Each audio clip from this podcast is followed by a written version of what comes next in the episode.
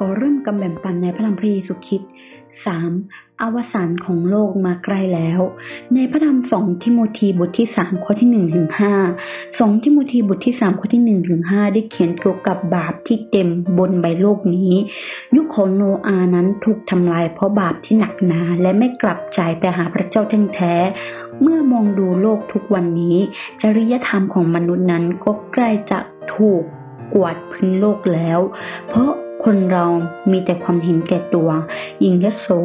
รักเงินทอง การผิดประเวณี ความเพลิดเพลิน ความอธรรม ความไม่เชื่อ และสิ่งที่ผิดจรรยาบรรณเพิ่มขึ้นอย่างไม่รู้ละ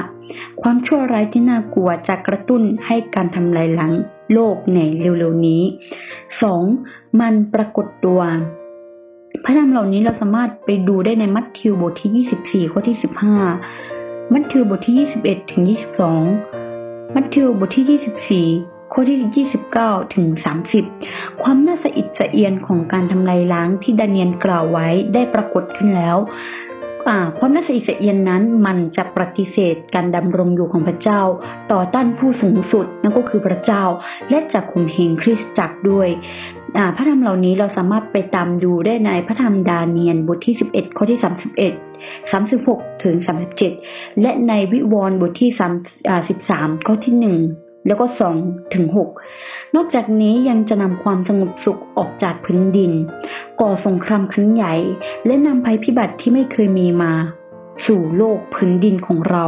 ทั้งหมดนี้เป็นเครื่องหมายของการกลับมาอีกครั้งของพระเจ้านั่นเอง ฉะนั้นเราควรจะระวังให้ดี เพราะถ้าสิ่งเหล่านี้เกิดขึ้นแล้วก็เป็นไปได้ว่า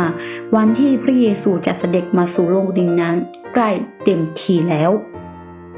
3. พระเจ้าต้องการให้ทุกคนนั้นกลับใจและรับเชื่อในพระองค์ พระธรรมข้อนี้เราสามารถไปดูได้ใน 2 เปโตรบทที่ 3 ข้อที่ 9 2 เปโตรบทที่ 3 ข้อที่ 9 โลกที่เต็มไปด้วยความชั่วร้ายและมนทินนี้ควรจะถูกทำลายล้างไปนานแล้ว แต่เพราะว่าพระเจ้านั้นเป็นผู้เมตตา พระเจ้าไม่อาพระเจ้าที่เที่ยงแท้นั้นไม่ต้องการให้ใครพินาศเลย ไม่ต้องการจะเห็นใครคนใดคนหนึ่งตกลงไปบนนรก ที่ทุกทรมานเป็นนิด แต่ต้องการให้คนเราทุกคนนั้นกลับใจ ดังนั้นพระองค์จึงทรงเฉยช้าและอดกลั้นไว้จนถึงขณะนี้ และมิได้มาพิพากษาโลก พระเจ้าได้ไว้ชีวิตของทุกคน โดยมีจุดประสงค์คือ ให้พวกเขาเหล่านั้นกลับใจ รับเชื่อในพระคิดและยอมรับความรอดนั่นเอง 4. ประกาศความรอดอย่างโดยเร็ว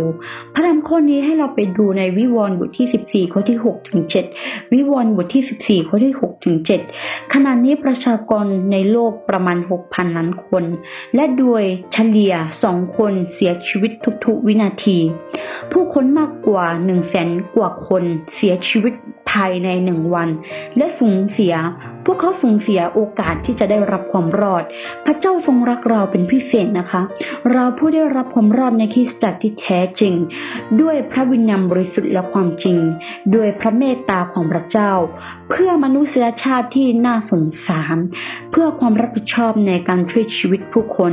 เพื่อไม่ให้ถูกประนำความตายของคนชั่วในวาระสุดท้าย เราจึงควรถือว่าการสั่งสอนพระกิติคุณ และการช่วยคนบาปนั้นเป็นสิ่งสำคัญที่สุด และอุทิศเวลาเงินและพรสวรรค์ที่พระเจ้ามอบให้เรานี้ เพื่อทำงานของพระองค์ถ้าเราช่วยโอกาสนี้ที่พระเจ้าประทานสิ่งดีๆ สิ่งแวดล้อมที่ดีให้กับเรา ช่วยโอกาสปัจจุบันที่พระเจ้ายังไม่มาพิพากษาโลกที่พระเจ้ายังมาไม่ถึง ช่วยโอกาสปัจจุบันที่พระเจ้ายังให้เรามีชีวิตอยู่บนโลกนี้ เราต้องหาเวลาให้ได้ค่ะ ต้องคว้าโอกาสให้เป็น พึ่งพาพระวิญญาณบริสุทธิ์ เพื่อที่จะเผยแผ่พระกิตติคุณ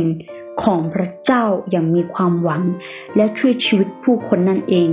ฉะนั้นวันนี้เราลองกลับมาดูตัวเองนะคะ เพราะว่าอ่า สิ่งเหล่านี้กำลังจะมาถึงแล้วฉะนั้นให้เราอ่ากลับมาดูตัวเองแล้วก็คิดว่าเราควรจะทำงานของพระเจ้าได้แล้ว เพื่อที่เราจะได้มีชีวิตอยู่ในพระองค์ และจะได้ทำงานของพระองค์ ให้เต็มกำลังของเราและทำทุกสิ่งให้สมบูรณ์แบบก่อนที่พระเยซูจะเสด็จกลับมาบนโลกนั้นนั่นเอง เพราะว่าสิ่งเหล่านี้กำลังเกิดขึ้นเรื่อยๆและอวสานของ ของโลกก็มาถึงเต็มทีแล้วนะคะ วันนี้ดิฉันขอแบ่งปันข้อพระคัมภีร์ถึงเท่านี้ ขอขึ้นพงาราศีแด่องค์พระผู้เป็นเจ้าผู้อยู่บนฟ้าสวรรค์ และขอให้พระคุณสันติสุขจงดำรงอยู่กับธรรมิกชนทุกคน อาเมน